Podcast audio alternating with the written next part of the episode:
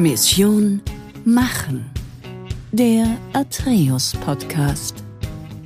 Ich bin Christian Frank und Initiator des Podcasts Mission Machen. Im Podcast Mission Machen sprechen wir darüber, wie Vordenkerinnen und Vordenker in Wirtschaft und Gesellschaft Zukunft machen. Lieber Stefan, ich freue mich sehr, dich heute bei mir in meinem Podcast äh, Mission Machen begrüßen zu dürfen. Stefan Geiselbrechtinger, dein voller Name.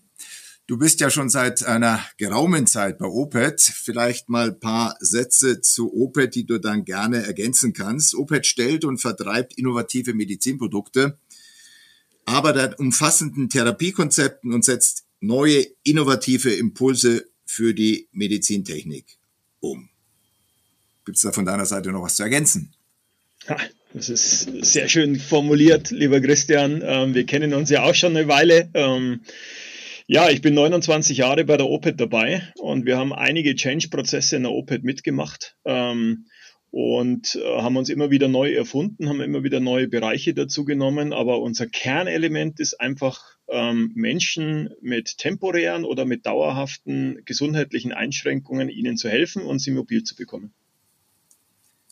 In the nutshell zusammengefasst, ich glaube, das ist natürlich nur in ganz kurzen Worten äh, das erzählt, was die Opet ausmacht. Aber da kommen wir vielleicht heute noch im Laufe des Podcasts äh, zu sprechen, denn mittlerweile seid ihr ja auch nicht nur national, sondern international unterwegs und das nicht nur in Europa, sondern auch, ich würde mal sagen, global. Aber lass uns das ja noch mal kurz diskutieren. Du hattest gesagt, du bist 29 Jahre bei Opet. Das klingt ja, als sei das eine Kaminkarriere gewesen. Wie ging denn das alles los? Ja, es ist immer eine Frage, wie man es darstellt. Also man könnte auch sagen, es ist eine unheimlich langweilige Karriere, weil ich eigentlich nie neue Herausforderungen angenommen habe. Aber ich habe die Herausforderungen eigentlich im Doing angenommen, ähm, im Gesundheitswesen und eine Firma zu positionieren und nicht versucht, mich selbst immer in unterschiedlichen Unternehmen zu positionieren. Ich glaube, das ist eigentlich so ähm, das, der Unterschied. Und ja, ich habe begonnen als Salesman ähm, an der Verkaufsfront und bin so über Sales, über Marketing, über Leadership, ähm, über Strategie dann eigentlich an die Funktion des CEO gekommen. Und wir haben mit vier Leuten gestartet. Ich war Mitarbeiter Nummer vier. Ähm, die zwei Firmengründer waren vor mir. Und ähm, jetzt sind wir, glaube ich, annähernd an die, ja, irgendwas zwischen 1100 und 1200 Mitarbeiter international. Also das ist eine großartige Geschichte, zumal in einem durchaus schwierigen Markt. Konntest du dir denn damals überhaupt vorstellen, dass das sich in diese Richtung hin entwickelt? Hattest du für dich das Gespür gehabt oder den Willen gehabt, tatsächlich, wir reden ja hier von Machen, ähm, hier so eine tragende Rolle oder oder äh, wie soll ich sagen, hier dieses dieses äh, ähm, äh, mal, so, so ein Unternehmen so weit nach vorne zu bringen? Also ist, ist das bei dir schon irgendwo Teil deiner persönlichen Agenda gewesen? Nee, ähm, ich denke, du steigst irgendwo in ein berufliches Leben ein und dann äh, hat, hast du irgendwo einen Gedanken, vielleicht mal so eine Hoffnung einer Karriereplanung. Ähm, die Praxis kommt dann doch immer ganz anders. Und vielleicht war das auch einer meiner Lebensgeschichten. Ich hatte nicht viele Optionen. Als ich 94 angefangen habe, war die Wirtschaft in einer totalen Downphase. Also alle, die bei uns, damals war es vor Hochschule, ähm, das Studium beendet hatten, als wir Studien begonnen hatten, hieß es, macht euch keine Sorgen, Siemens steht vor der Tür und nimmt den ganzen Jahrgang mit äh, zu Siemens. Als wir fertig waren, war Siemens nicht da und übrigens auch gar kein anderer. Und wir mussten uns massiv bewerben und haben eigentlich keine Jobs gefunden. Und insofern war es für uns nur, wenn du einen Job gefunden hast, mach das Beste draus. Und ich glaube, diese Philosophie, die habe ich nie verlassen, zu schauen, okay, es ist vielleicht nicht die größte Firma mit der besten Karriereplanung, aber mach einfach was draus. Und das zieht sich bei mir natürlich durch wie ein roter Faden. Also wenig strategisch geplant, aber dann doch praktisch das, was du hast, möglichst gut strategisch umzusetzen. Ja, also das klingt ja doch nach einer Strategie. ähm, aber man muss ja letztendlich auch äh, immer so das Gespür haben, am richtigen Ort zu sein. Und äh, wenn man da mal auf das Jahr 94 guckt, dann waren das ja tatsächlich äh, eine unternehmerische Motivation, auch für dich vermutlich. Ah, du hast es gerade erklärt, es war vielleicht auch gewissermaßen die Not. Aber äh, das war ja einer der ersten Startups. Ich meine, die ganzen unternehmerischen und Startup-Initiative starteten ja deutlich später. Und äh, du und dein Team hatteten ja quasi schon gewissermaßen so die ersten, die ersten äh, Wurzeln geschlagen in der Richtung. Im Grunde war ich sehr froh, dass ich nicht der Gründer war und praktisch das Startup mir gehört hat. Heute würde ich es anders formulieren, aber zum damaligen Zeitpunkt war ich sehr froh, dass wir zwei super kreative Menschen hatten, die praktisch den Mut hatten, das zu tun, weil ich hatte den Mut nicht. Also ich glaube, ich bin ein unternehmerisch denkender Geschäftsführer, aber es gehört dazu, ein Startup zu gründen und den Mut auch äh, damit vollem wirtschaftlichen oder Finanzrisiko einzusteigen, ist schon noch mal ein anderer. Und ich war froh über Andy Hassler und Stefan Habermeier, die das gemacht haben. Aber ich war sehr nah dabei. Das heißt, ich konnte das Ganze hautnah miterleben, ohne zu sagen können, ja, äh, wäre dann meine gesamte Kohle wäre dann weg. Sondern ich konnte sagen, okay, wenn es nicht läuft, muss ich halt doch mir eine andere Firma suchen. Und ich konnte so ein bisschen sanft hineingleiten und eigentlich mit zunehmender Erfahrung dann auch zunehmend Verantwortung übernehmen. Ihr hattet ja, äh, soweit ich das im Kopf habe, eine durchaus schwierige Zeit. Ist ja nicht so, dass äh, man da kontinuierlich wächst und äh, äh, gerade in dem in dem System, in dem ihr unterwegs seid, ihr habt ja ihr seid im Gesundheitssystem unterwegs, getrieben von einer ja, Ordnungspolitik des, des Staates gewissermaßen, die Gesundheitspolitik, die ja Rahmen vorgibt. Und es war ja ein ein Auf und Ab. Und äh, was waren da so die wesentlichen Hürden? Ich meine, ihr musstet ja mit eurer Orthese zunächst mal überhaupt äh, die Gelegenheit bekommen, in dieses Leistungsverzeichnis hineinzukommen. Das bedeutet ja auch letztendlich Durchhaltevermögen, immenses Durchhaltevermögen, auch für dich als, als Mitarbeiter Durchhaltevermögen, auch die, den Glauben an die Firma und Glauben an das Produkt. Wie, wie, wie hat sich das damals bei dir angefühlt? Naja, wir haben, glaube ich, zwölf Jahre gebraucht bis zum Break-Even. Ähm, da musst du schon als Unternehmer oder als Startup-Gründer sehr kreativ sein und baust auch ein paar glückliche Zufälle, um praktisch mit Investoren oder Finanzierungen das eigentlich hinzubekommen. Ähm, das ist nicht einfach. Ähm, die zwölf Jahre deshalb, weil der Markt einfach schwer reguliert ist und ähm, auch sehr bürokratisch ist und ähm, mit allen Vor- und Nachteilen. Also der Markteintritt ist unheimlich schwer, ist unheimlich komplex, weil eigentlich du musst eigentlich das Gesundheitswesen mal durchdringen und mal verstehen. Und ganz ehrlich, ich habe, glaube ich, zehn Jahre gebraucht, bis ich mal wirklich verstanden habe. Und nach 20 Jahren würde ich sagen, ich, ich verstehe es noch vielleicht noch viel besser. Und das ist natürlich auch die Schwierigkeit zu sagen, du kannst nicht sagen, okay, jetzt habe ich es in einem Land verstanden, jetzt kann ich internationalisieren, weil du, jedes Gesundheitssystem ist einfach sehr stark national geprägt. Und deshalb mussten wir natürlich auch ähm, auf Zulassung gehen unserer Produkte, also auf Erstattung von Krankenkassen. Da mussten medizinischen Nutzen nachweisen, dazu musst du Studien machen. Du hast einen wahnsinnig langen Vorlauf, ähm, um hier dann an eigene Verträge zu kommen. Und ähm, der Markt wartet ja auch nicht und sagt, hello, hier ist eine neue Firma, hier ist ein neues Produkt und ich gehe da mit rein, weil es geht um Patientenversorgung und die Ärzte sind immer kritisch. Ah, ist es auch besser ähm, als das Bestehende? Die Kassen sind kritisch, bringt es mir einen wirtschaftlichen Vorteil und deswegen brauchst du so einen langen Atem. Aber du musst halt einfach den medizinischen Nutzen nachweisen, du musst ein Netzwerk aufbauen, du musst dir Vertrauen aufbauen und dafür brauchst du einfach diese lange Zeit und erst dann kommt eigentlich der wirtschaftliche Erfolg. Ja, ja. War das dann der Punkt, wo, wo du dann auch in die Geschäftsführung gewechselt bist und äh, dann von dort aus auch ähm, äh, selbst mit, also mein, du hast vermutlich vorher auch schon gestaltet, zehn Jahre im Markt unterwegs gewesen. Äh, ich glaube, da ist sehr viel gestalterische äh, ähm, äh, Aufgaben notwendig gewesen oder auch Herausforderungen da gewesen. Ähm, wann ging dann deine Geschäftsführungsrolle los und, und was hat dich dann weitergetrieben? Also wir waren ein sehr kleines Vertriebsteam und wir haben recht schnell gemerkt, wir kommen mit dem Produkt. Ähm, die Patienten finden das klasse, die Ärzte finden es klasse, aber die Erstattung ist nicht da. Mhm. Ähm, und die hat uns eigentlich massiv blockiert. Deswegen war bei mir relativ frühzeitig schon klar, ich muss es nicht nur Ärzten verkaufen, das Produkt, sondern ich muss auch Krankenkassen überzeugen. Und von da hatte ich ganz gern so eine Twitter-Rolle. Das heißt, ich hab, war auch viel bei Krankenkassen unterwegs, habe dann das Krankenkassenmanagement praktisch betrieben und habe Krankenkassen überzeugt. Also die Barmer war sehr früh dabei, die AOK Bayern hat uns massiv unterstützt, lokal. Und da hatte ich einen gewissen Rückhalt mir aufgebaut und habe mir eine Vertrauensebene aufgebaut, weil ich gut kommuniziert habe mit dem, mit dem Vertriebsteam. Und dann kamen wir an einen Punkt, wo wir gesagt haben, okay, und jetzt haben wir die Zulassungen bekommen durch zwölf Jahre Rechtsstreit bis vor das BSG. Und dann geht es eigentlich in die Marktverbreitung. Dann kannst du Volumen aufbauen. Das heißt, und das war genau der Zeitpunkt, wo wir dann mehr Vertriebsleute aufgebaut haben. Ähm, dann bin ich in die Vertriebsleitung übergegangen und irgendwann habe ich praktisch dann die Vertriebsleitung und Geschäftsführung übernommen und irgendwann habe ich dann nur Geschäftsführung gemacht und wiederum später und dann habe ich praktisch die CEO-Rolle übernommen, praktisch für die Gruppe ähm, auch international. Ja, ja. Ähm, jetzt ist dieses Gesundheitssystem, in dem äh, wir hier in Deutschland leben, mit dem du ja quasi jeden Tag arbeiten musst, ein sehr reguliertes System. Das hattest du ja selbst vorhin angesprochen. Äh, welche Möglichkeiten hat man da als Unternehmer? Ähm, schwierig. Ähm, das System lässt heute Innovation kaum zu.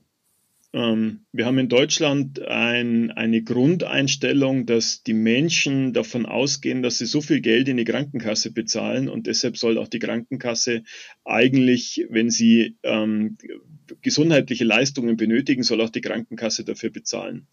Und die Bereitschaft, selbst ähm, zusätzlich Geld in die Hand zu nehmen und, und darüber hinaus mir vielleicht selektiv äh, Gesundheitsleistungen zuzukaufen, die haben wir in Deutschland nicht. Ähm, also wir Deutschen sind so ein bisschen erzogen, die Kasse bezahlt. Ähm, in anderen Ländern hast du eine viel höhere Eigenbeteiligung ähm, an der Leistung. Es ist äh, offener gestaltet, außer in England. Äh, NHS-System ist einfach äh, national geprägt. Ähm, aber in anderen Ländern gibt es mehr Freiheit und deswegen kannst du dort natürlich auch schneller mal Innovationen im Markt bekommen als in Deutschland, weil du brauchst immer den, den, den, ja, die, die, die Zusage von der Krankenkasse, dass es übernimmt. Und deswegen dauert bei uns eine Innovation teilweise bis zu zehn Jahre, um sie in Erstattung zu bekommen mit Studien. Das heißt, du musst sie lang vorfinanzieren. Ähm, und das ist natürlich, da kannst du eigentlich auch nicht mehr von Innovation reden. Aber wie gesagt, es ist auf der anderen Seite hat es auch für sich, weil natürlich nicht jeder Blödsinn, der auf den Markt kommt, sofort an den Patienten kommt. Es hat immer ein Für und Wider und so komplex es ist, es ist, es ist zäh, wenn du es selber vorwärts treiben willst, aber es ist auch komplett unverständlich für Firmen, die entweder aus USA kommen oder aus China kommen oder aus Osteuropa kommen. Also du hast auch nicht den starken Wettbewerb. Ja. Ähm, du hast einen sehr starken Schutz, aber nicht unbedingt eine große Dynamik. Und ich habe immer gesagt, von der Dynamik, du wirst nicht belohnt, wenn du hoch innovativ bist. Ähm, in anderen Wirtschaftsbereichen musst du hoch innovativ sein, sonst bist du weg vom Markt. Aber unser Markt ist eigentlich wie eine Schildkröte. Ich habe so bildhaft gesprochen immer gesagt, wenn wir eine Rennschildkröte sind in der Dynamik, dann, dann passen wir zum Markt und sind schneller wie die anderen Schildkröten. Ja, ja, sehr gut. Also keine Gazelle. Ja, du hattest äh, jüngst gesagt in einem deiner Posts, äh, du bist ja auch da sehr aktiv in den Social Medien, finde ich immer ganz spannend, äh, das auch zu lesen. Äh, die Beteiligten der Gesundheitsversorgung können sich nur anpassen, aber kaum gestalten. Mhm. Das ist im Prinzip das, was du gewissermaßen jetzt vorhin beschrieben hattest, so als, als äh, eben Rahmenbedingungen. Die Schildkröte, die in einem Markt, der sich kaum bewegt, eben schneller bewegen muss als die anderen Schildkröten. Genau. Es hat, hat äh, den Vorteil, dass die Markteintrittsbarrieren gering sind, aber die Gestaltungsmöglichkeiten eben vielleicht äh, begrenzt. Genau, deshalb musst du dich über Berufsverbände, wir machen BVMed, wir machen Eurocom, da bin ich auch im Vorstand. Ja. Dabei versuchen wir schon im Dialog auch mit der Gesundheitspolitik zu sein. Ähm, wir haben auch eine, eine ähm, eine Filiale, also die Eurocom hat auch die, die, die Niederlassung in Berlin. Ähm, wir versuchen im Austausch zu sein, und, aber es hängt natürlich immer vom Gesundheitsminister ab. Die einen sind offen und suchen eigentlich die Gesundheitsbranche oder die MedTech-Branche im Vorfeld ähm, auszuloten, ob neue Gesetze auch umsetzbar sind mhm. ähm, und binden einen mit ein. Ähm, auf der anderen Seite äh, hat, haben sie dann die Sicherheit, dass auch praktisch sowas umsetzbar ist. Ähm, und aber zurzeit ist eher wieder äh, von Vorsicht geprägt. Also man versucht sie in Berlin wieder eher zurückzuziehen und sagt, na, Lobby ist Einfluss der, der Industrie ist schlecht und wir müssen es jetzt mal für uns selber regeln. Ähm, und deswegen sind die Rahmenbedingungen schwierig. Und du siehst einfach, die Patientenversorgung ähm, passt sich immer an den Rahmenbedingungen. Weil wenn zum Schluss keiner damit Geld verdient, dann wird es auch keiner machen. Ähm, und es ist halt doch noch ein Wirtschaftssystem ähm, und das ist nicht so einfach zu gestalten. Die Rahmenbedingungen bestimmen eigentlich die Qualität der Versorgung. Ja. Hat es dann auch eine, eine Konsequenz gehabt oder war das die, die, die, äh, das Resultat oder äh, die, die, ähm, die, die, wie soll ich sagen, die, die Ausgangssituation dafür, dass ihr euch auch dann von Dienstleistungsangebot, also vom Angebot eurer Leistungen auch ausgedehnt, ausgebreitet hatte. Die hat ja begonnen mit einem medizinischen Produkt, der Orthese, mhm. dem Vakuped, ein Produkt, das sicherlich, glaube ich, hoch innovativ war, aber du hast selbst gesagt, es hat zehn Jahre gedauert, bis es sich vielleicht durchgesetzt hatte. Ähm, aber wenn ich mir eben heute eure Dienstleistungen angucke, dann sind die ja deutlich breiter. Es ist ja nicht nur Produkt, es sind Lösungen, es sind, sind Angebote für Patienten, therapeutische Angebote, hat es, hat es dann äh, hier in der Umgebung eine, eine, eine schnellere Akzeptanz? Ist, ist sowas dann unternehmerisch einfacher zu, zu bewerkstelligen? Naja, es ist für mich immer eine Frage, welchen Auftrag bekommst du als CEO von deinen Gesellschaftern? Ähm, mein Auftrag ist, das Unternehmen auf die nächsten zehn Jahre auszurichten und nicht auf einen Exit ähm, vorzubereiten. Mhm. Wenn ich ein Unternehmen auf einen Exit vorbereite, versuche ich es so ähm, über einen bestimmten Zeitraum so zu optimieren, dass du ein gutes Betriebsergebnis hast, damit der Exit möglichst lukrativ ist. Diese Option habe ich nicht und da bin ich auch ganz froh, habe aber deshalb eigentlich eine schwierigere Aufgabe. Das heißt, ich muss mir überlegen, mit welchen Strategien kann die OPED auch in zehn Jahren noch erfolgreich sein. Äh, und aus dieser Überlegung heraus haben wir für uns gesagt, ich werde einen Produkteast brauchen, weil Ärzte und Kliniken immer Produkte brauchen, äh, um den Patienten zu stabilisieren, zu mobilisieren. Aber ich brauche eben auch einen Serviceanteil, weil natürlich auch die Pflegekräfte werden weniger, die Ärzte werden weniger und der Bedarf wird größer. Das heißt, ich muss eigentlich auch gesund, nicht ärztliche Gesundheitsleistungen anbieten. Deshalb haben wir, sind wir auch in die Akquise gegangen von Sanitätshausbetrieben, die in erster Linie aber auch eine Versorgungskompetenz haben.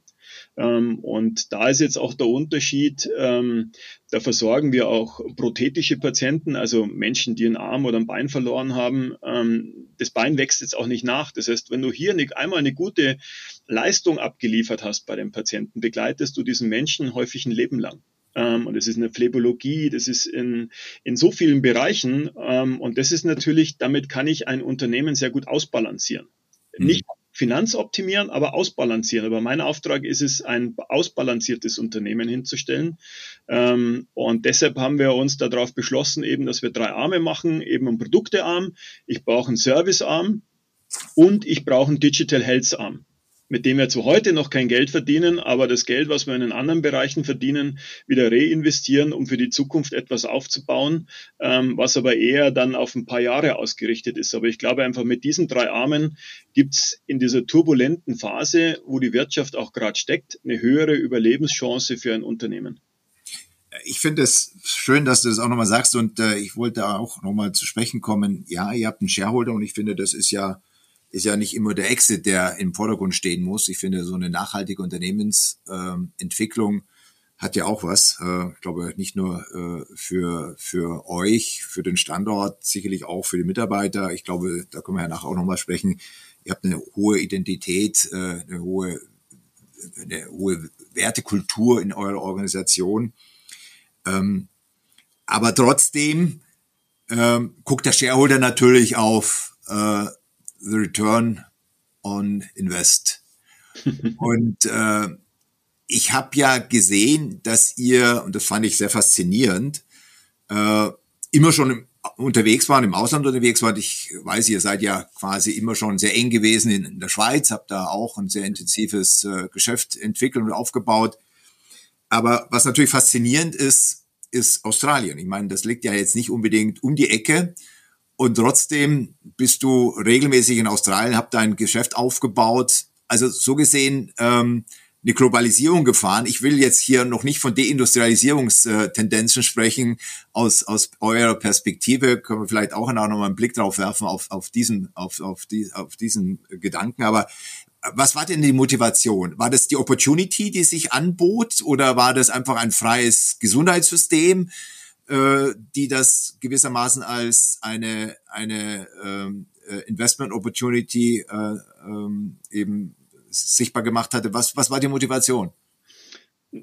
hochstrategisch und doch massiver Zufall. Ähm, nein, aber wenn du natürlich ein starkes Produkt hast, träumst du davon, dieses Produkt weltweit zu verkaufen. Ähm, dann merkst du, okay, die Gesundheitsmärkte sind national geprägt und nicht global geprägt. Ähm, das heißt, du findest in bestimmten Ländern einen Zugang und in bestimmten anderen Ländern keinen.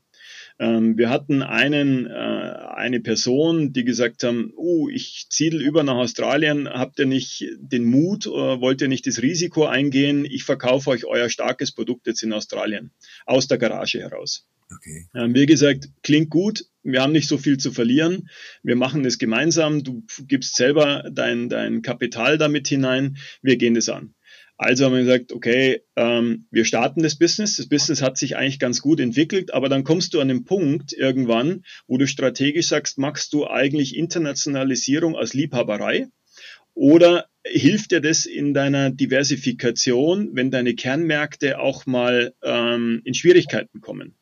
Und genau an dem Punkt waren wir, dass wir eigentlich eine Entscheidung gebrauchten. Ähm, vorher war es nett, vorher war es eigentlich eine Spielerei. Ähm, und dann wurde es auf einmal strategisch und die äh, Frage war natürlich, go big or go home. Weil du findest ähm, keinen neuen Geschäftsführer, der einen Jungen, der aus der Garage heraus ein Produkt verkauft in einem Land. Mhm. Ähm, und dann war eben die Überlegung, können wir dort über Akquise etwas machen? Und dann kam auch der Zufall dazu, einer unserer Kunden, die auch gerade einen Gesellschafterwechsel geplant haben. Wir haben es uns angeschaut, äh, wir haben gesagt, oh, passt ganz gut, wir könnten den Change-Prozess bei euch begleiten, auch wenn wir weit weg sind in Deutschland. Und dann haben wir gesagt, aber wir haben eine gute Philosophie, weil die hatten auch ein gutes äh, lokales Management. Dann haben wir gesagt, dann lass uns das Risiko eingehen. Unsere Gesellschaft haben natürlich gesagt, könnt ihr euch nicht ein näheres Ziel raussuchen als Australien? Ähm, aber es war dann eine gute Antwort von Verwaltungsrat, mit dem ich das zusammen gemacht habe, mit Robin, der dann gesagt hat, naja, schaut her, wenn wir aber in Australien Fehler machen, bekommt es in unserem Kernmarkt kein Mensch mit. Ähm, und zur Not müssen wir halt nach Australien umziehen und, sage ich mal, alles wieder kitten, was wir dort verbrochen haben. Ähm, und so ist es eigentlich daraus entstanden. Und dann kam zwei Jahre später eigentlich noch der Hauptwettbewerber, der gesagt hat, hey, wenn wir das zusammen machen, dann sind wir einer der stärksten Leistungserbringer in dem Markt. Und dann sagt ja, okay, jetzt machen wir das auch. Und jetzt haben wir halt ähm, den australischen Markt ganz gut besetzt, sind einer der größten in, dieser, in diesem Bereich. Und ich glaube, das ist auch ein wichtiges Element alles so ein bisschen halbherzig zu machen, ähm, ist zwar ganz nett, aber du kommst immer an den Punkt, go big or go home. Ähm, warum machst du's? Ähm, welche Strategie hast du? Und da haben wir praktisch in Australien gesagt, ja, und heute ist Australien für uns ein, ein hilft uns, weil es einfach ein Margenbringer ist äh, im System und hilft uns natürlich auch aus, viel auszubalancierter zu sein, weil wir jetzt nicht mehr nur von ein oder zwei Ländern abhängig sind, sondern jetzt sind wir, was haben wir praktisch eine Basis von vier Gesundheitssystemen. Ja, ja. Und dann kommt noch ein strategischer Part dazu. Du lernst aus jedem Gesundheitssystem die Vorteile und Nachteile. Das heißt, dir hilft es, wenn in anderen Märkten Veränderungen politischer Art entstehen, hast du in anderen Ländern bereits Lösungskonzepte, die du dann copy-paste ähm, in deine Organisation in einen Change-Prozess reinbringen musst. Und ich glaube, das, deshalb hilft uns jetzt das extrem weiter, dass wir auf, auf breiterer Basis stehen, aber auch Lösungen haben in anderen Ländern, die wir dann in anderen Ländern implementieren können.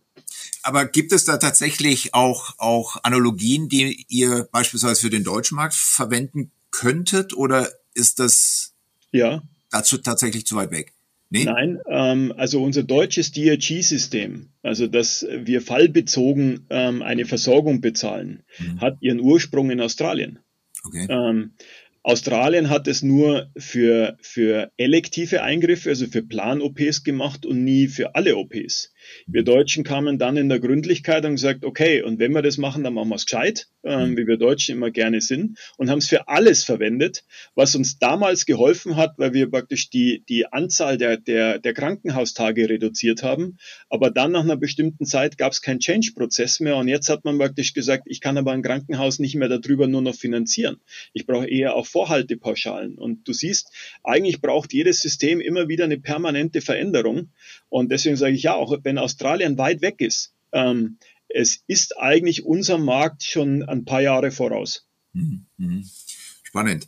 Habt ihr denn äh, da auch noch andere Märkte im, im, im Visier, die sich jetzt quasi für euch als, als äh, relevant äh, äh, ansehen lassen? Oder sagt er mal, jetzt, jetzt haben wir mal da vier, fünf Länder, da machen wir mal unser Ding und äh, ja, also wir sind ja auch ein bisschen in England, haben eine kleine Niederlassung, haben eine kleine Niederlassung in den USA. Ähm, ich habe zum Beispiel festgestellt, der Schritt von Deutschland nach USA ist viel größer, mhm. als wenn du andersrum denkst. Also mhm. ähm, der Schritt von Australien nach USA ist viel leichter.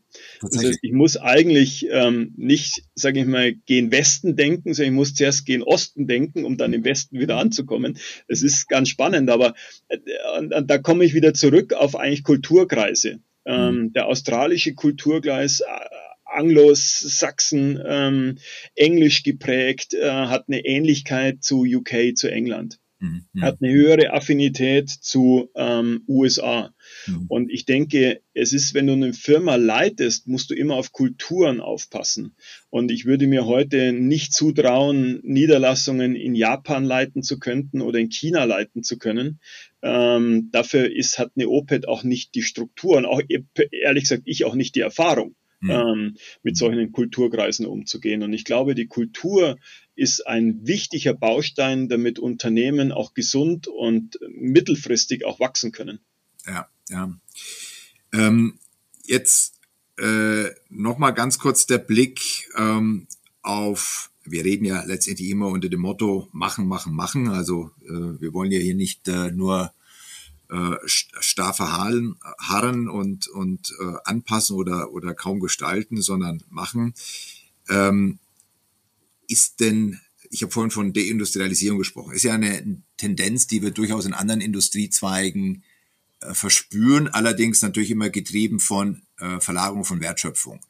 Jetzt bist du natürlich jetzt hier im Hauptmarkt Deutschland, ich möchte nicht sagen gefangen, aber zumindest mal eingebunden in diesem Gesundheitssystem.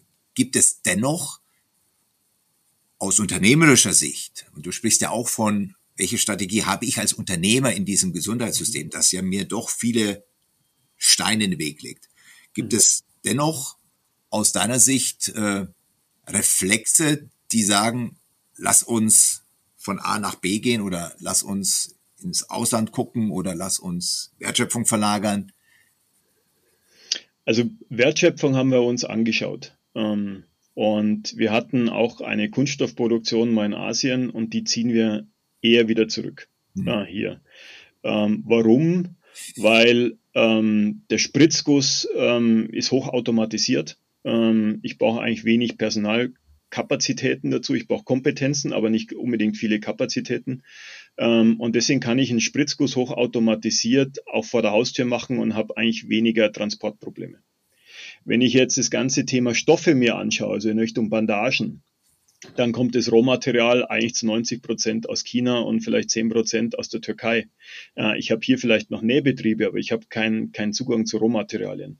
Also hier muss ich einfach sagen, hier macht es keinen Sinn, eine Produktion aufzubauen. Ähm, auch wenn die Politik immer sagt, bei den Masken, ah, wir müssen unabhängig werden von China. Ähm, und das haben sie jetzt während Covid zwei Jahre gesagt und alles, was hier aufgebaut worden ist, wurde danach wieder abgebaut, weil danach nur noch der Preis entschieden hat. Ähm, das sind immer diese reflexartigen Themen der Politik, wo du als Unternehmer eigentlich nicht drauf reinfallen darfst. Ähm, weil äh, in dem Moment, wo du es aufgebaut hast, ähm, ist ein neues, ein neuer Brandherd da, den es zu löschen gilt. Also da ist keine, keine Langfristigkeit da.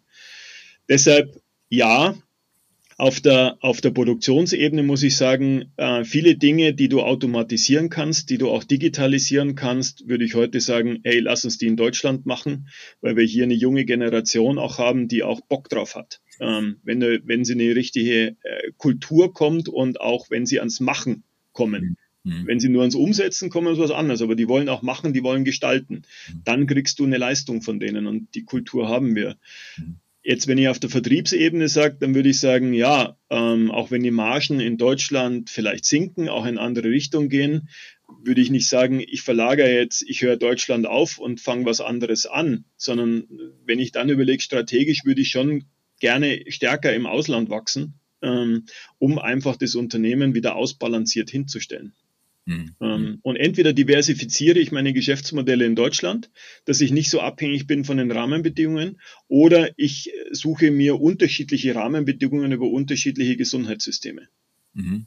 Sind es dann ähm, im Wesentlichen, äh, sag mal, in meinen Worten Serviceangebote, also therapeutische Angebote, die, die, die Betreuung der Patienten vor Ort, äh, oder sind es tatsächlich auch Produkte? Sind die Produkte möglicherweise so stark durch, durch die Regularien des jeweiligen Marktes vorgegeben, dass sie gar nicht trans, sag mal, transferfähig sind?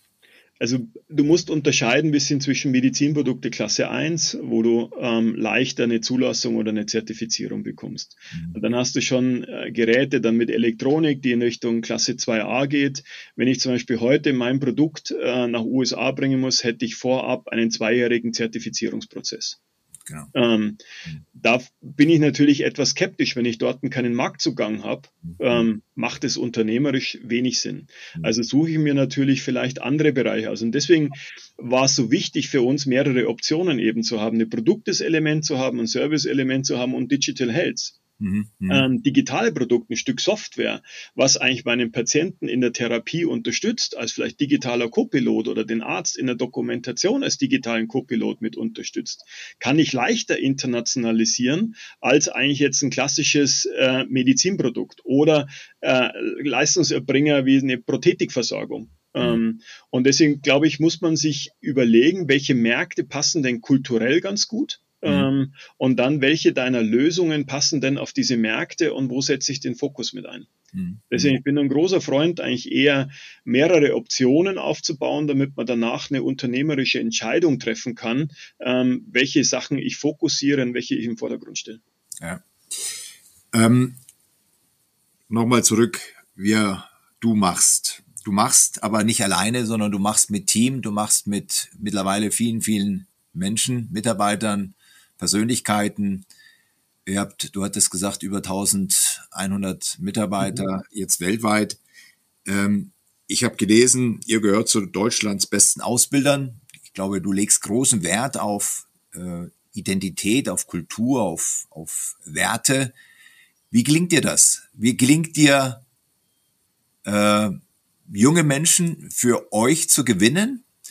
Man spricht ja immer von der Generation Z, die da sehr picky ist, sehr, sehr, sehr anspruchsvoll ist äh, und dabei auch durchaus nicht nur aufs Arbeiten guckt, sondern auch auf die Life Balance. Ähm, wie geht ihr damit um? Also ihr bildet ja scheinbar exzellent aus ähm, und scheinbar habt ihr das Rezept gefunden, genügend äh, Auszubildende für euch zu gewinnen. Ja, ähm, du musst ihnen zuhören. Du musst ihnen zuhören ähm, und du musst sie ernst nehmen, mhm. ähm, weil sie stellen Fragen. Und ich meine, die heißt die Generation Y, sie stellen halt einfach die Frage, warum solle ich heute ähm, in diesem Unternehmen arbeiten? Und da muss ich ihnen erklären, warum und wozu ich sie brauche und wozu sie in der Lage sind und was alles machbar wäre. Und erstaunlicherweise, und dann sagen, dann treffen sie eine Entscheidung, mache ich oder mache ich nicht. Ähm, und, und, und dann darfst du sie nicht einfach mitnehmen lassen. Also ich glaube, wenn man heute so ein bisschen in die Fehler von Deutschland schaut, also wir haben versucht, das Abitur ein Jahr kürzer zu machen, weil wir gesagt haben, die jungen Leute müssen schneller in die Wirtschaft mit rein. Dann hat man gemerkt, oh, die haben eigentlich gar keine Lust darauf und ähm, wir, wir wollen eigentlich gar nicht. Und dann hat man das Rad wieder zurückgedreht. Danach hat man gesagt, oh, wir haben ein riesiges Potenzial. Wenn wir Frauen ähm, und Mütter wieder schneller zurückbekommen, dann haben wir dann riesiges Potenzial für neue Arbeitskräfte. Aber auch die Frauen sagen mittlerweile, warum? Wozu? Also ich gehe nicht in dieses, in dieses höher, schneller, weiter System mit hinein. Auch die stellen die Frage, warum. Und ich glaube, dafür musst du Antworten schaffen. Und wir haben halt einfach gesagt, für uns vor langer, langer Zeit, ich habe gesagt, wir sind hier im Münchner Oberland tätig. Ich brauche junge Leute fürs Wachstum. Ich kann mir nicht immer für viel Geld fertig ausgebildete Leute einstellen. Es gibt mein Geschäftsmodell nicht her. Und außerdem habe ich Hexal Sandos um die Ecke. Hexal Sandos, internationaler Pharmakonzern, alle Aufstiegschancen, internationaler Kindergarten, ähm, alle Möglichkeiten. Und du als kleiner Medizintechnikbetrieb im Schatten von Hexal Sandos musst Lösungen finden. Unsere Lösung war gesagt, okay, ihr holt euch die teuren Leute, wir bilden uns die Jungen aus. Und haben das als Devise ausgegeben, wir wollen Ausbildungsbetrieb Nummer eins im Münchner Oberland sein. Dann habe ich mir eine, ähm, haben eine gute Mitarbeiterin gefunden, die da hochmotiviert das Thema macht und die macht zu 100 Prozent nur das Thema Ausbildung, Weiterbildung. Lädt alle Leute ein, jeder kriegt bei uns ein Schnupperpraktikum, jeder kann mal mit reinschauen und deshalb kriegen wir auch hoch engagierte Leute. Und genau, und dann, und dann geht es eben nicht nur um Ausbildung auf deinem Job, sondern es geht halt auch Persönlichkeitsentwicklung. Und das finde ich eigentlich immer so erstaunlich. Die, die jungen Leute kommen rein so als, ach Gott, ich habe eigentlich keine Ahnung, was ich will. Und nach diesen zwei bis drei Jahren gehen da jedes Mal junge Persönlichkeiten aus dem Betrieb. Und das finde ich spannend. Und sagen wir, diese Persön für diese Persönlichkeitsentwicklung haben wir den zweiten Preis gekriegt von der Deutschen Industrie- und Handelskammer letztes Jahr, waren da auch in Berlin. Und das ist spannend und das zieht natürlich auch andere an. Du musst dir einfach was überlegen in diesem Wettbewerb, wie bist du attraktiv, wie bist du sexy und warum kommen, die, warum sollen die jungen Leute für dich arbeiten? Und wenn ich um acht ins Büro komme, die sind alle vor mir da. Die sind alle vor mir da. Spannend. Aber du musst sie ernst nehmen. Und nicht nur wegen des Kaffees, den guten. Ja, genau. Ähm, ja, deswegen komme ich, aber ähm, genau, aber die kommen wegen was anderem. Ja. ja. Aber die kriegen Projekte, die kriegen Themen, ähm, ja, spannende Sachen und, und die bringen aber auch eine Dynamik rein ins Unternehmen, ja. Ähm, weil die auch, sage ich mal, unsere Geschäftsprozesse ganz anders anschauen, weil die sind Digital Natives. Ähm, mhm. Und wir sind vielleicht Digital Adapters oder wir, versuchen es zumindest. Ähm, aber die gehen mit anderen Gedankenansätzen an Geschäftsprozesse ran. Wie, wie gelingt es dir dann, diese äh, hoch engagierten, so wie du es beschrieben hast, hoch engagierten Mitarbeiter, und ich glaube, das ist ja auch Teil der Kultur, sie auch als solche wahrzunehmen und sie auch so zu entwickeln. Wie gelingt es dir, sie dann an Bord zu behalten. Ich meine, äh, Hexal, du hast vorhin Hexal angesprochen, äh, die sitzen äh, irgendwo ein bisschen weiter, glaube ich, Holzkirchen. Mhm. Ähm, äh, die könnten ja sagen, ja super, die Opel bildet aus und wir übernehmen. Mhm.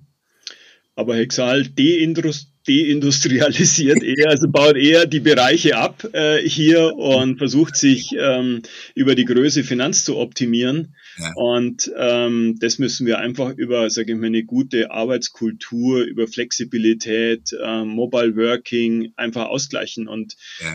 ähm, du kannst woanders mehr Geld verdienen als in der OPED, aber ich glaube, wir sind nach wie vor ein sehr flexibler Arbeitgeber. Und wenn du bei der OPED auch Geld verdienen willst, dann musst du dir einfach Mitarbeiteraktien kaufen ähm, und kannst zum Shareholder werden von der OPED ja, und partizipierst eben an einer Wertentwicklung auch des Unternehmens. Ich glaube, da wart ihr ja eigentlich auch schon extrem früh dran mit so einem Incentive, Long-Term Investment oder Incentive. Aber 15 Jahre machen wir das schon, da hat noch gar keiner drüber geredet. Ja. Ähm, heute müsstest du es eigentlich als Musterbeispiel nehmen für viele Betriebe. Ähm, Retention, Retention. Ja. Genau so ist es. Oder identitätsstiftend auch. Ich meine, heute diskutieren wir das eigentlich Startups. Wie können Startups wachsen? Ja klar, indem sie nicht hohe Gehälter bezahlen, aber indem sie praktisch Firmenanteile mitgeben. Und wie kann man sowas steuerlich eigentlich begünstigen? Und dann hat man so einen kleinen Teilbetrag wieder im Griff, also im Blick, wo ich sagen kann, nein, mach doch das höher. Das ist so ein, ein cooles Tool, ähm, um Leute praktisch mit in die unternehmerische Denke mit reinzunehmen. Ja, und wenn er das Unternehmen verlässt, dann verkauft er die Aktien und äh, investiert auch sein Kapital wieder in dem nächsten Bereich, wo er auch seine Arbeitskraft und sein, seine Kompetenz investiert. Ich halte es für ein super Tool. Äh. Ähm, Und ähm, ich verstehe nicht, warum das politisch nicht viel stärker ähm, gefördert wird. Mhm. Hast du recht. Also von der Startup-Szene habe ich auch gehört, dass es da natürlich viele politische Initiativen gab. Äh, wie und was sich daraus entwickelt, habe ich jetzt gar nicht auf den Blick. Aber ich fand das, äh, finde das eine großartige, großartige äh, Initiative, die er da gemacht hat. Also wirklich auch im Sinne der Mitarbeiterbindung. Sag mal, ähm, was ja auch ein Thema ist, so ein Unternehmen, wie das wächst, hat natürlich auch klassischerweise Nachfolgeregelungen. Habt ihr da auch den Blick drauf? Also jede Rolle muss ja gewissermaßen irgendwann mal ersetzt werden. Ich äh, denke, du wirst noch die nächsten 15 Jahre arbeiten, aber der Tag wird kommen. Und ich will es gar nicht auf deine Rolle eben hier äh, reduzieren, sondern generell. Habt ihr da auch im Sinne der Mitarbeiterentwicklung äh, so eine Art ja, Karriere- und, und Nachfolgeregelung, Nachfolgeplan, den ihr muss es ja im Zweifel gar nicht auch, auch mit den Mitarbeitern äh, diskutieren, aber im Zweifel vielleicht doch, aber zumindest mal als Absicherung eurer äh, Entwicklung. Ja, äh, haben wir. Und zwar, wenn du versuchst, über flache Hierarchien zu agieren äh, oder deine Organ Unternehmensorganisation aufzubauen, fehlt dir eigentlich der klassisch hierarchische Entwicklungsweg nach oben. Mhm. Deshalb bleibt eigentlich nur der Entwicklungsweg, übernehmen mehr Verantwortung. Ähm, ähm, entweder fachlich oder in puncto Leadership. Mhm. Ähm, und dann kannst du weiterkommen, dann kannst du auch zu mehr äh, Gehalt kommen, mehr Verantwortung und dann kommst du weiter. Und ja, wir haben ganz massiv darauf geschaut, dass wir eigentlich immer so im, sagen wir grob gesagt, im Zehn-Jahres-Abstand eigentlich die nächsten Generationen hochziehen. Mhm. Ähm, jetzt bin ich, ich werde dieses Jahr 55, ähm, aber zum Beispiel, ich habe alle meine direkten Verantwortungsbereiche abgegeben. Das heißt, mhm. ich koordiniere Geschäftsmodelle, ähm, aber ich leite sie nicht mehr und die Leitung habe ich übergeben.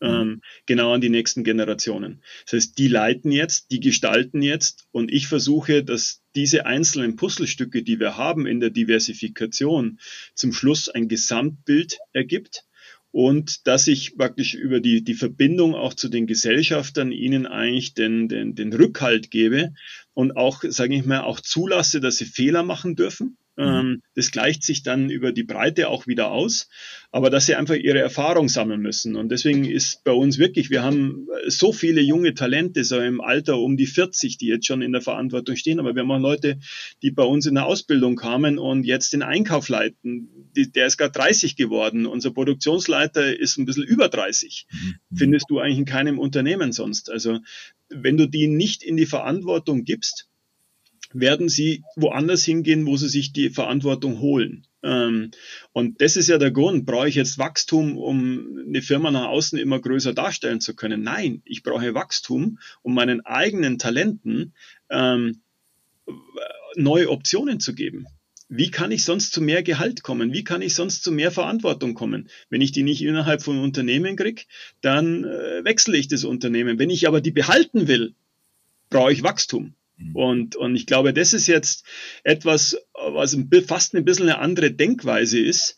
Ähm, nicht Wachstum wegen Exit oder wegen, wegen äh, guten Betriebsergebnis oder wegen Shareholder Value, sondern Wachstum, um Talente im Unternehmen zu halten. Mhm. Wie erkennst du die äh, High Potentials? Wie erkennst du die Macher von morgen? Was ist da für dich wichtig?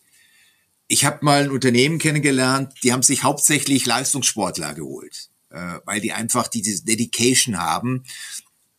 Du bist auch Sportler, du kennst das auch und vermutlich hast du das auch vermutlich auf dem Schirm. Aber was sind für dich die herausragenden Eigenschaften, die jemand mitbringen muss oder entwickeln muss, um sich für sowas in Anführungszeichen zu qualifizieren? Ist immer die Frage, ähm, du, du brauchst eine Bandbreite. Mhm. Du brauchst für manche Themen brauchst du Einzelkämpfer, mhm. die ein Thema massiv voranbringen, ohne mhm. Rücksicht auf Verluste. Mhm. Und für andere Themen brauchst du Teamplayer. Ähm, und im Teamplayer ist auch nicht jeder der Chef da drin. Ähm, und deshalb sich herausragende Einzelsportler zu holen, ist das eine. Nur was hilft mir ein Individualsportler, ähm, der sich mit Ellenbogen durchgesetzt hat und der vielleicht danach einen Bereich leiten muss, wo es darum geht, dass vielleicht 20, 30 oder 40 Leute die Leistung bringen, aber nicht er. Also wird ein guter, ist ein guter Einzelsportler gleichzeitig auch ein guter Trainer? ist ein guter Trainer, gleichzeitig auch ein guter Teammanager. Ähm, und du baust den Physiotherapeuten, du baust den Taktiktrainer, du hast so viele Elemente und ich denke, ähm, das muss man sich eigentlich anschauen, dass man all diese Elemente eher in der Breite sucht mit den Talenten und nicht immer in einer Person. Mhm. Ähm, weil du wirst es, glaube ich, nicht finden in einer Person.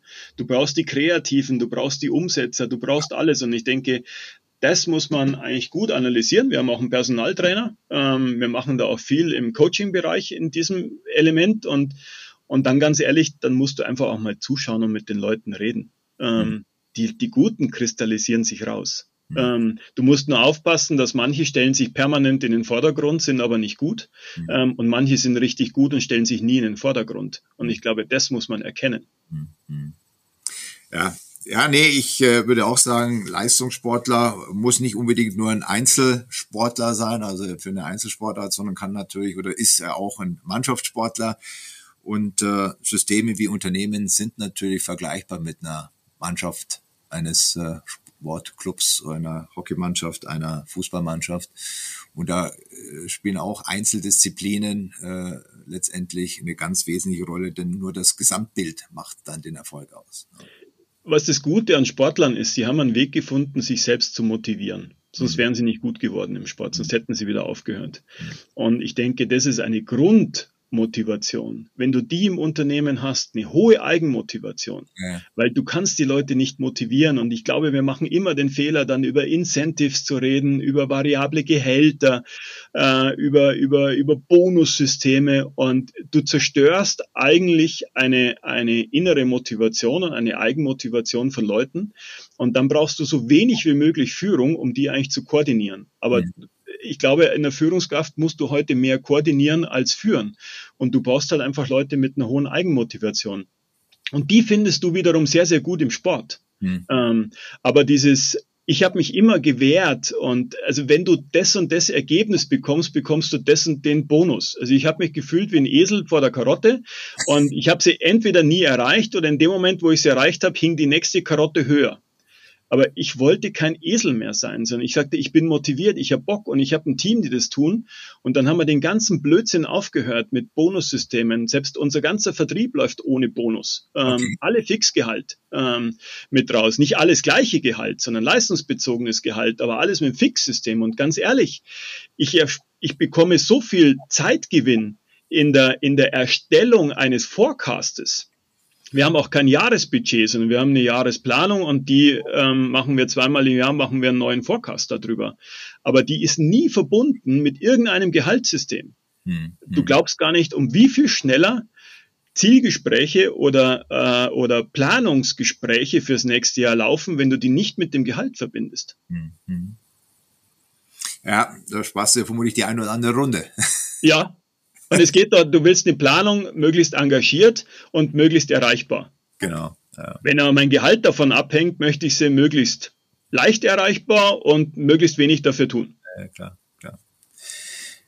Ähm, Stefan, noch eine Frage, weil du vorhin äh, in Richtung digital, also das ist euer dritter Zweig, den ihr ausbauen äh, äh werdet. Mhm. Äh, man äh, sagt ja auch, Herr Lauterbach ist, was das Thema Digitalisierung betrifft, jetzt ja als Gesundheitsminister äh, mal ist er gut unterwegs. Äh, ehrlicherweise die Patientenakte, das hat mich schon äh, in den 90er Jahren begleitet. Also da hat sich ehrlicherweise wenig getan. Also wie, wie sieht es einerseits mit der Digitalisierung aus im Gesundheitssystem und was war für euch oder ist für euch vielleicht in diesem Kontext der Treiber dieser digitalen Division, die ihr äh, jetzt auch als, du hattest gesagt, den dritten Arm, als dritten Arm weiterentwickelst?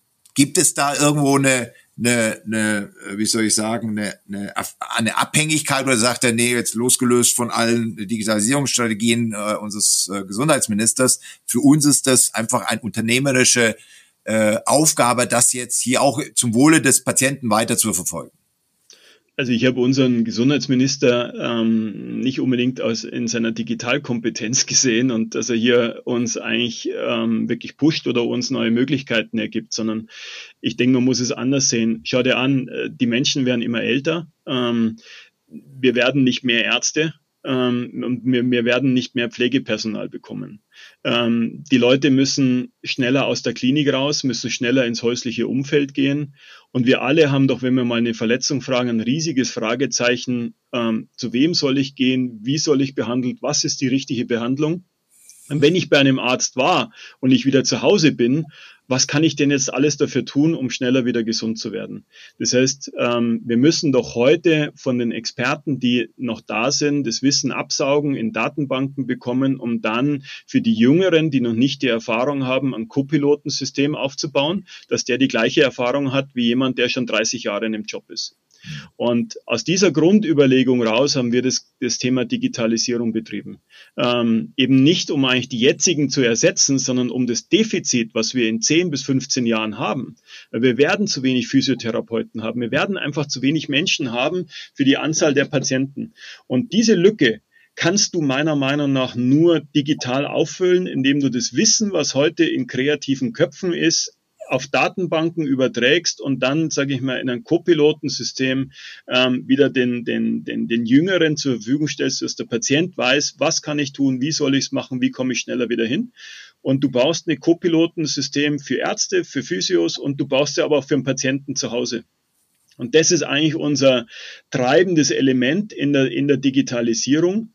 Und aber und sagen wir, das rein wirtschaftliche ist natürlich, ein Stück Software kann ich natürlich Copy-Paste machen. Da brauche ich nicht, äh, wenn ich heute ein Produkt habe mit einer Batterie drin, was das für ein Aufwand ist, um dieses Produkt nach USA vielleicht über einen Flieger zu bekommen, nur weil da eine Batterie drin ist, ähm, ist immens. Ein Stück Software kann ich Copy-Paste machen. Und ich denke, wer hier eine Kompetenz hat, wird heute musst du es aufbauen, heute musst du investieren in vielleicht in fünf Jahren, in zehn Jahren, ähm, wenn du dieses Element nicht hast, glaube ich, hast du ein riesiges Problem ähm, und hat auch unsere Gesellschaft ein Problem. Das ist es ja. Also nicht so, dass du sagst, du baust dieses Wirtschaftssystem unbedingt, sondern ähm, Wirtschaftsmodell, sondern du die Gesellschaft braucht eigentlich digitale Co-Piloten, weil ansonsten einfach keine Versorgung mehr da ist oder das Wissen nicht zum Patienten kommt.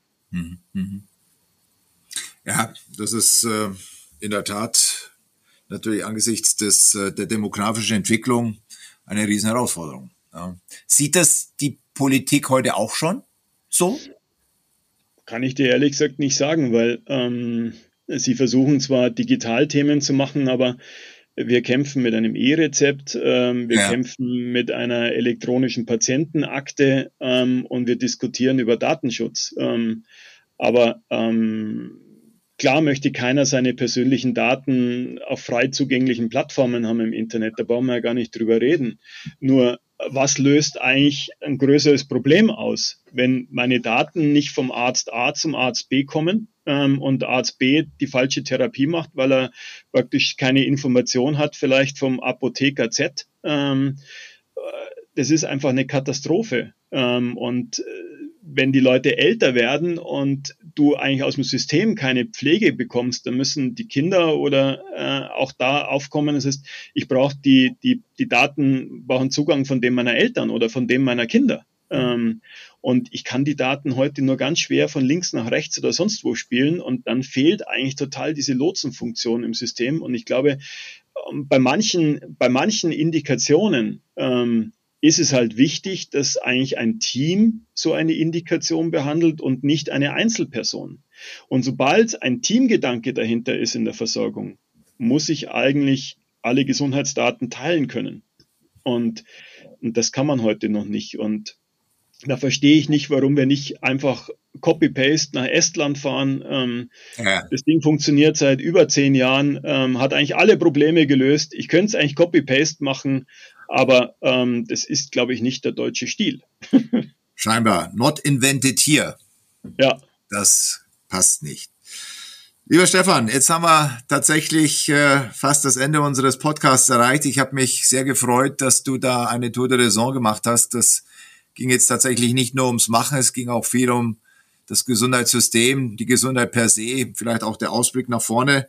Gibt's noch was, was äh, von was du träumst? Also man sagte mir, Träumen kommt voll im Machen. Gibt es da was, was dich da quasi packt? Ja, also ich fände schon schön, also unser Gesundheitssystem steht vor dramatischen Veränderungen. Ähm, du hast vielleicht gehört, letztes Jahr waren 60 Prozent der Kliniken haben rote Zahlen gemacht. Ähm, diese Woche wurde propagiert, neun von zehn bayerischen Kliniken ähm, haben rote Zahlen für dieses Jahr. Ähm, wir brauchen hier eine Veränderung und ähm, mein Traum wäre, wenn man eigentlich lösungsorientiert äh, diskutiert und nicht äh, aus den jeweiligen aus den jeweiligen Budgettöpfen heraus diskutiert. Und wenn wir das, wenn uns das nicht gelingt, fahren wir das System gerade mit 300 an die Wand. Mhm. Ähm, und dann äh, die Dinge, wenn ich die Rahmenbedingungen nicht schaffe, dann wird es keine Menschen mehr finden, die innerhalb dieser Rahmenbedingungen arbeiten. Mhm. Ähm, und dann haben wir ein größeres Problem. Und deswegen wäre das schon mein Traum, dass sich die Leute dort an einen Tisch setzen eine vernünftige Planung machen, ähm, die auch über eine, eine Wahlperiode hinausgeht. Ähm, und deshalb, ähm, weil dies, du kannst das Problem auch nicht in ein oder zwei Jahren lösen. Du brauchst eigentlich da auch wieder meiner Meinung nach eine zehn-Jahres-Perspektive. Nur wenn wir das nicht angehen, ähm, sind wir bei unserem wichtigsten Gut Gesundheit, haben wir so eine offene Flanke, ähm, für die äh, unsere Gesellschaft eigentlich Lösungen braucht und momentan keine bekommt. Hm.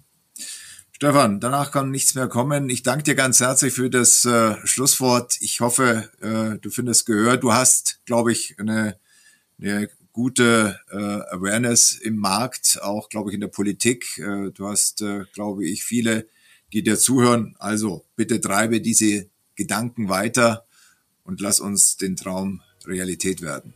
Danke dir ganz herzlich fürs Gespräch. Christian, danke auch dir fürs Gespräch.